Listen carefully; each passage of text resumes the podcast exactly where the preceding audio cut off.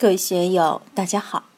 今天我们开始学习《传说庄子在右自在与宽容的内外不二》第二讲“道人如何降服其心”第一部分。大家可以通过查看本段声音简介了解学习内容。让我们一起来听听冯学成先生的解读。崔渠问于老聃曰。不治天下，安藏人心？老聃曰：“汝甚无因人心。人心排下而进上，上下求杀，绰约柔乎刚强。连贵雕琢，其热交火，其寒凝冰。其极俯仰之间，而在俯四海之外。其居也渊而静，其动也玄而天。愤交而不可细者。”其为人心乎？我们平常怎样才能得自在？怎样才能具有一个宽厚的心？才能容一切是非、一切善恶？今天学在右的这一段，会给我们很深刻的启示。有一位叫崔渠的先生向老子请教：“不治天下，安藏人心？如果不治理天下，怎么能够稳定人心？”使老百姓倾心向善，怎样建立和谐社会？人们都认为天下是需要通过治理才能太平的，总要通过一个办法，使这个国家社会进入有序状态。任何从事政治的人，有政治理想的人，他们都想拥有这样的能力。而治天下，首先要安藏人心。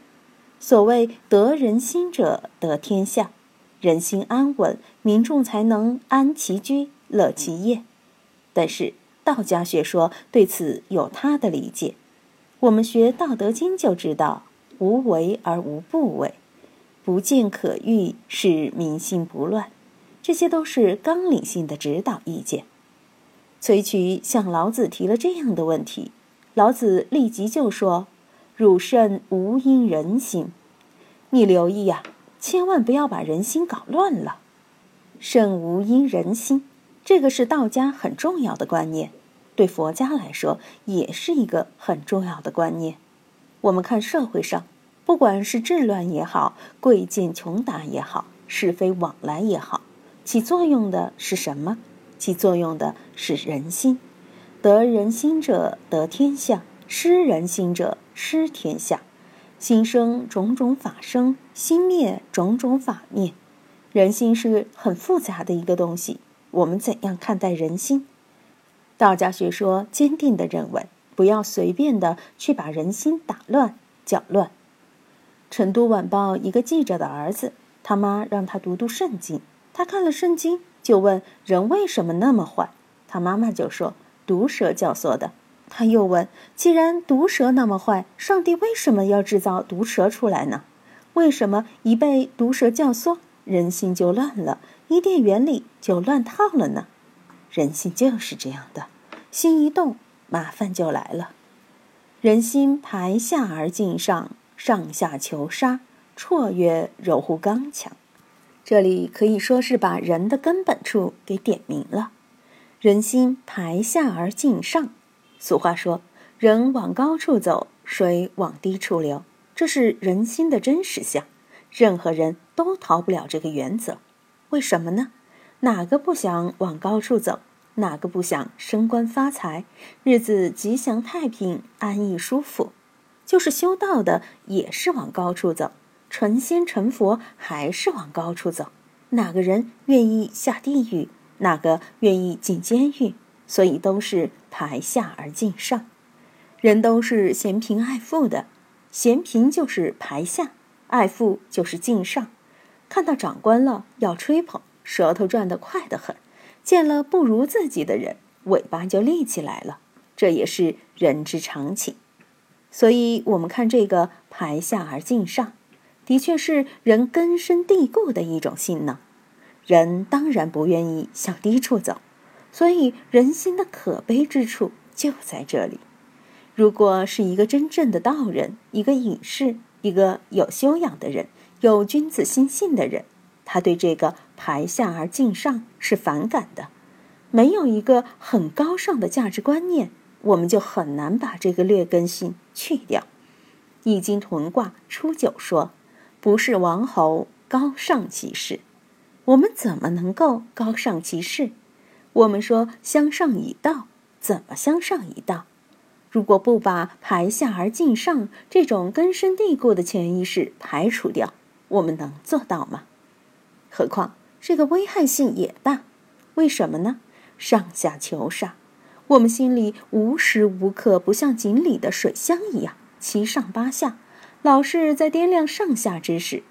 股票涨了跌了，家里顺不顺了，领导又如何了，朋友之间如何了，家庭又如何了？所以。这个上下实际上就是取舍与是非在煎熬我们，这个求杀就是煎熬。佛教里说烦恼集聚、烦恼煎熬，就是上下求杀。我们想一下，哪个人能逃得出这一条呢？绰约柔乎刚强，绰约柔弱的样子。大宗师里讲藐姑叶之山，有神人居焉。绰约若处子，那位千岁万岁的神仙，看上去柔弱的如同十四五岁的小丫头一样。这里指柔可以变刚，刚可以变柔。有的人平常很柔，为了钱，为了名利，却可以要死不活。不说别的，我们看那些打工的人，为讨工资，爬到建筑工地的塔吊上，爬到十几层的楼上去，不给钱就要跳下去。平常我们看这些打工的人好柔弱，到那时就变得非常刚强。反过来说，有些当官的有钱的人，他们平时刚强的不得了，颐指气使的不得了了不得，突然一下双规了，他的刚强就变得非常柔弱。在监狱里的一般管理员就能把他折腾了，犯人中间的小组长都可以随便欺凌他，他还不敢反抗。将同强，就是说，柔弱与刚强可以变过来变过去，可以把刚强变为柔弱，也可以把柔弱变为刚强，这就是上下求上。根子在哪里呢？就是我们人心的排下而进上。如果我们能够把这种劣根性彻底放下，加以超越，那么我们就不会处于这种可悲的状态。我们也就很超脱，超然于生死之外，超出三界外，不在五行中，才能逍遥任运，这样多舒服呢！今天就读到这里，欢迎大家在评论中分享所思所得。我是万万，我在成都龙江书院为您读书。